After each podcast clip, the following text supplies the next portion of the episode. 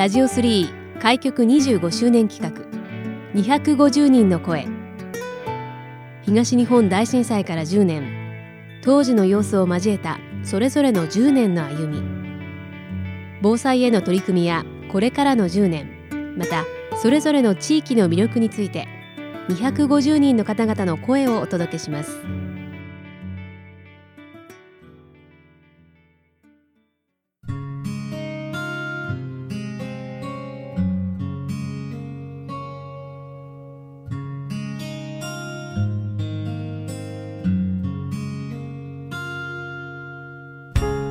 ラジオ3開局25周年企画250人の声。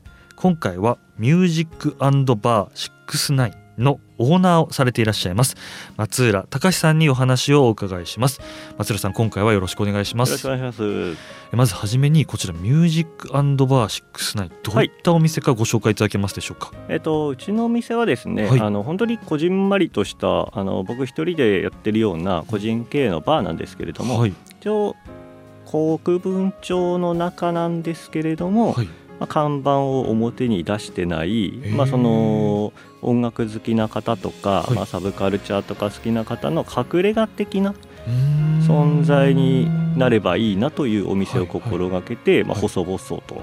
やらせていただいてます。はい。一元さんでも大丈夫なんです一元さんは大丈夫なんですけれども、はい、ただやっぱり常連さんの方が多いので、まあその初めて来た方が、まあ、ちょっと居づらいなって思われないようには心がけてはいるんですけれども なるほどなるほど。やはりどどうですかね？なんかその看板もないので、初めて来ましたというお客さんにはどうやってここにたどり着いたんですか？って聞いてしまうような 感じでやってますね。はい、そうですか。ただあの気軽に全然音楽好きな方とか、はい、で音楽のジャンルとしましても、はい、まあ、例えば僕自身がビジュアル系とかの音楽が好きだったり、うん、あとアニソンとか、まあ、ボーカロイドミュージックとか、まあ、あとそれ以外にももちろんロックとか洋楽とか幅広く聞くんですけれども、はい、まあ、一応そっちの、ま前半に挙げたジャンルの特色が強いので、はい、まあ、そういった方がちょっとでも好きな方は気軽に来ていただければなとは思うんですけれども。はい、はい、ありがとうございます。ま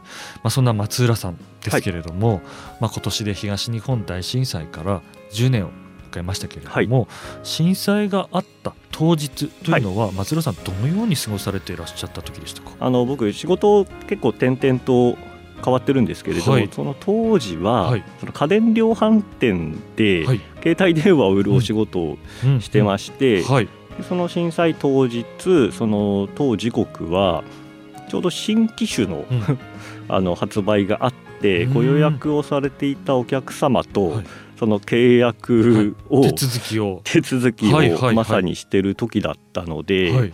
でもちろんあの量販店の中の携帯ブースなので、うん、まあ、携帯電話がいっぱいあるわけですよ。そうですよね。で突然その遠くの方から、はい、あのアラームというか、うん、その地震速報の音が鳴ってきて、うん、なんか何ですかねってお客様と話をしてたら、ドンと来たみたいな感じです、ね、ああ、そうですか。ええ、ということはそのお店のそのフロア一帯が、ええ、こう緊急地震速報でもうずっとブーブーブーブー言ってる感じです。そういった、はい、なるほど。でそのお手続きはその時どうなったんですか？えっと一応その個人情報とかのものが多々ある場所だったので、はい、まあその各店舗ともに、うんまあ、一応鍵付きのところだったり、うんうん、まあ、一旦その退避させてお客様の避難を誘導、あの優先させていただいて後日改めて来てくださいっていうふうにはなりましたね、まあ、そうせざるを得ないぐらいだったので。でそのお仕事も、その日からお休みになるんですか？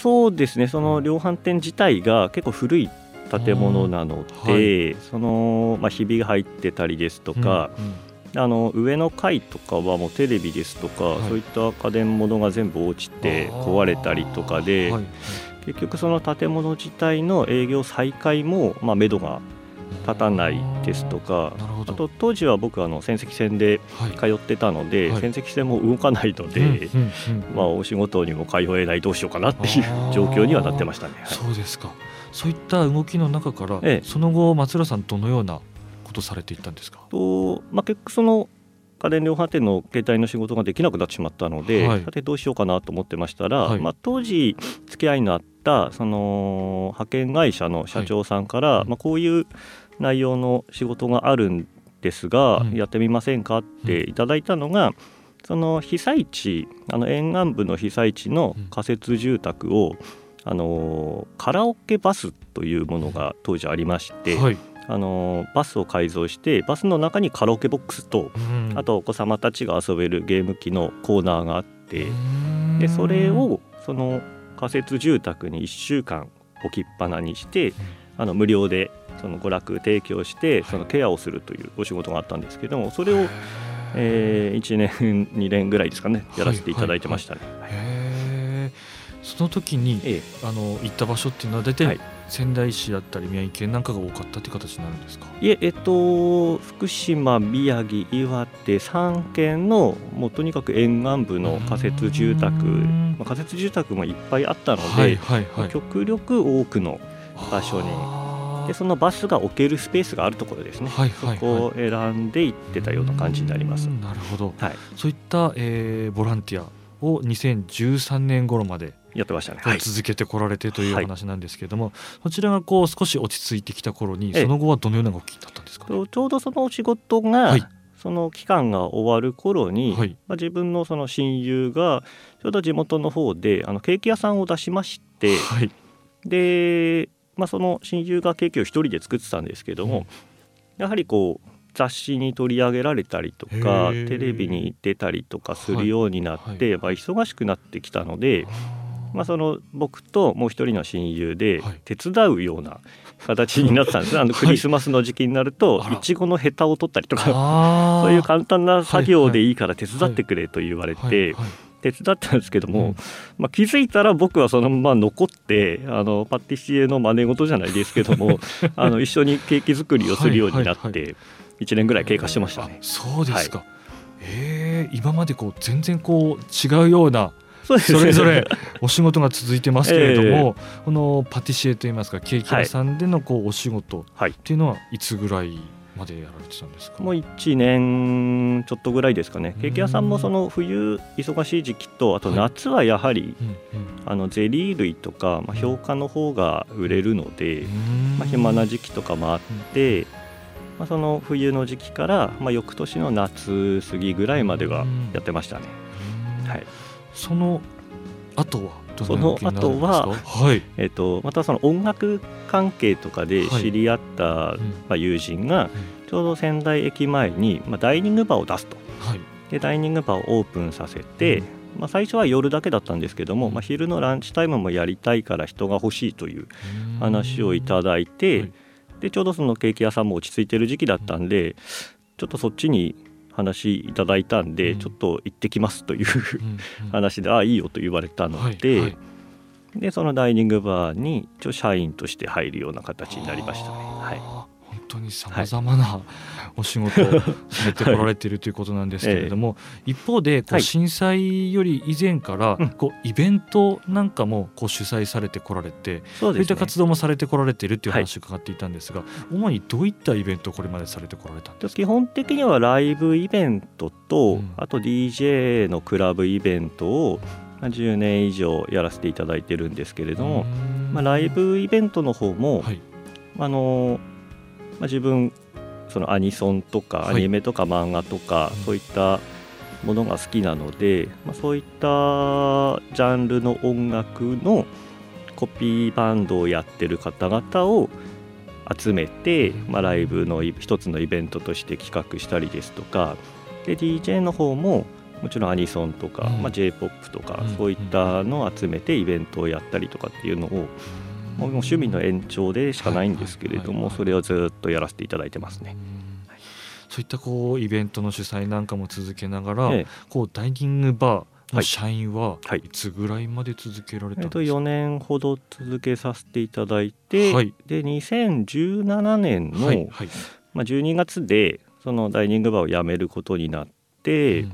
でそのタイミングでまたその自分の知り合い、まあ、自分もたまに飲みに行かせていただいてたお店のオーナーさんから連絡が来て、まあ、ちょうどそのお店を閉めると思ってるんだけれども、うん。うんまあ、僕がちょうどそのダイニングバーを辞めるって聞いたんで、もしよかったらそのこっちを、あのー自分でやってみませんかみたいなお話をいただいてすごいタイミンそうグなんですよ。ですよね。ええ。はい。なので何というタイミングだと思いまして、はい。はこれはまあそういうことなのかなというそういう運命なのかなという ふうに思ったので、はい。まあいろいろ条件がやっぱりちょっと不安だったので、そこのビルのオーナーさんとも合わせていただいて、はい。話をやり取りさせていただいたんですけれども、まあ、やってみなさいと言われたので、あじゃあやらせていただきますという、はいはいはい。本当に最初はそのぐらいの軽い気持ちであの始めたバーなんですけれども、まあ気づけば今もう5年目にうん突入させていただいて来年の3月で丸本当に丸5周年ですね、はい。あっという間だと思います。はい、もう本当にこの10年えさまざまなことえ、そうですね。さられてこられてというような、えー松浦さんですけれども、はい。まあ、一方で昨年からええ。こうこういったこうバーでしたりまたはい。ライブイベントっていうものはそのうん。コロナにおいてこう非常に影響も大きいのではないかと思いますけれども、そね。そのあたりはいかがですか、えー、と飲食店としては、はい。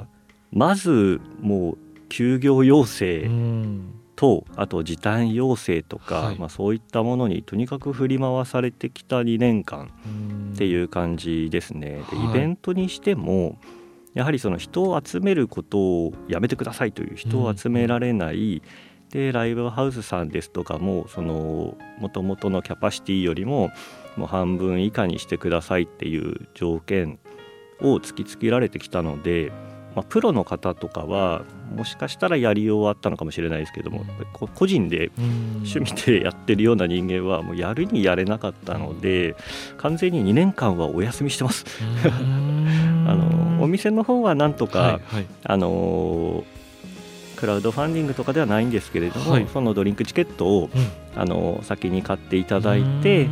あの落ち着いた頃に飲みに来てくださいっていう風にしてたりですとか、はい。あとはその営業時間を変更して、あの人数もあの席数を減らして、細々とやったりとかとにかく常連さんとかに助けられてきたなっていう気持ちですね。まあ、そんなコロナ禍のええ。さまざまな状況の中でこう一方でこうお店のオーナーとして感じるところもあったなんていう話もそうですね。ですけれども、はい。はい。えっ、とやっぱりその時短営業とか休業要請とかそういったものをその、まあ、県とか市からはもう一括で要請が来るんですけれども、うん。やっぱりその、まあ、僕のお店認証はい。取らせていただいたんですけれども、はい。そのちゃんとやってるお店さんとそうじゃないお店さんってうん言ったらあれなんですけれどもやっぱりそのどうしても生まれてくるうん。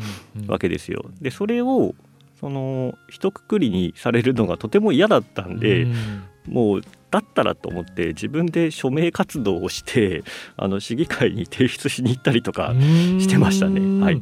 そうですか、ええ。こう届けに行くときにこうええ突然お邪魔したらそれが議会だったっていう一応ような。何月何日にはい。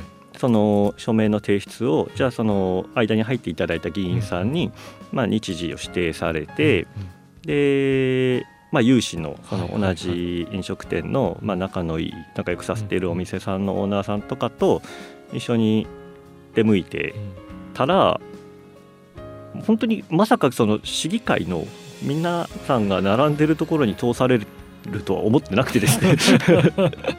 あの取材に入取材が一つ入りますぐらいは聞いてたんですけども、まあ、テレビ局の方あとら。あのー新聞の方もいらっしゃってて、もうバッチリ映ってしまいましたね。あーそこでじゃあもう取材なんかもと。そうです。いうことですか。へー。でもそういった動きが、ええ。こう現在のこの認証されてるされてないのそうですね。ところの動多きになっ少てったと。多少なりとも、はい、うーんまあ影響を与えられたのかなと思ったり思わなかったりっていう部分ではあるんですけれども。はい。まあ、でもそういった動きもええ。こうされてこられたこのコロナ禍でのとはい。いうことになりますか。そうですね。はい、ありがとうございます。そんな松浦さんですけれども、はい。実はこの我々ラジオ3の方で、ええ。番組の方担当されていらっしゃった時期もあるとそういうことで実は実ははい。今もされている番組になりますよね。ですね。はい、今ですとあの第1第3木曜日に、はい、あの DJs レディオパーティーという、はい。DJ 向けの番組を、うん。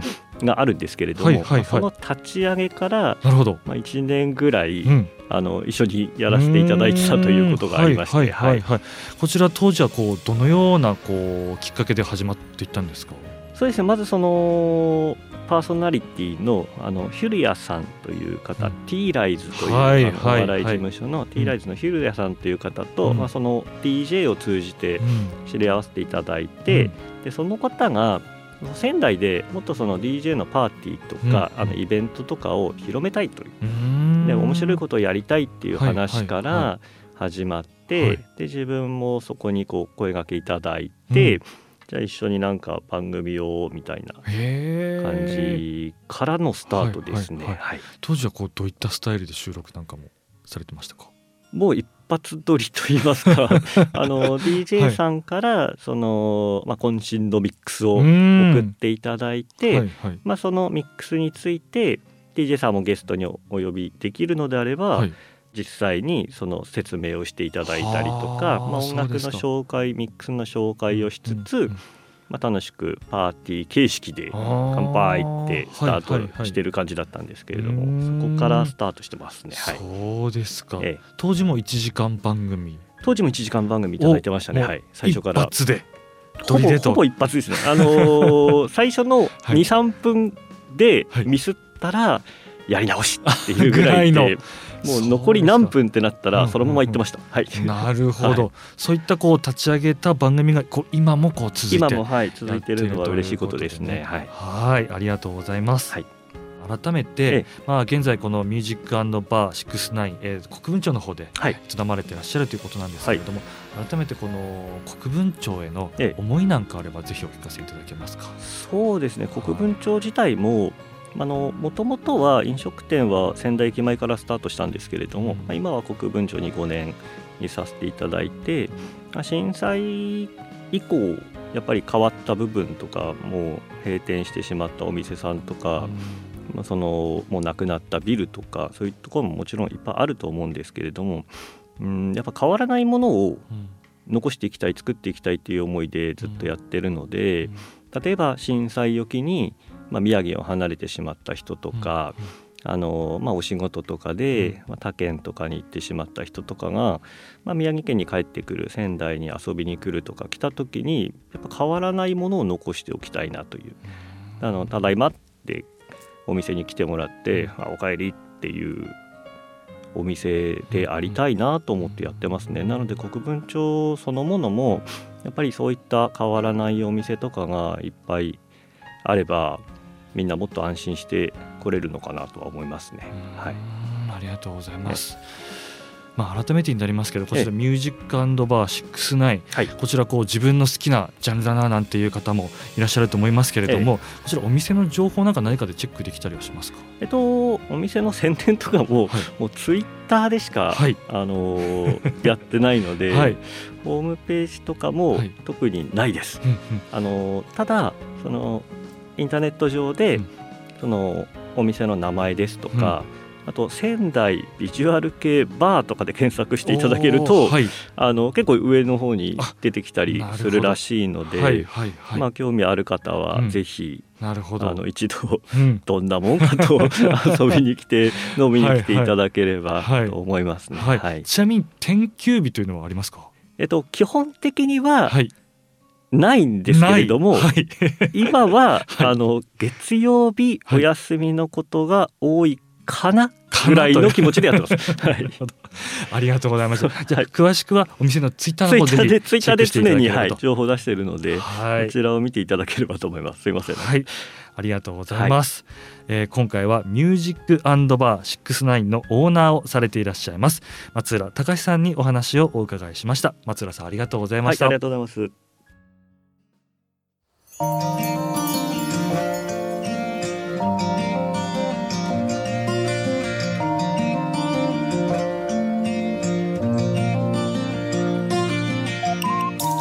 ジオ3開局25周年企画。250人の声。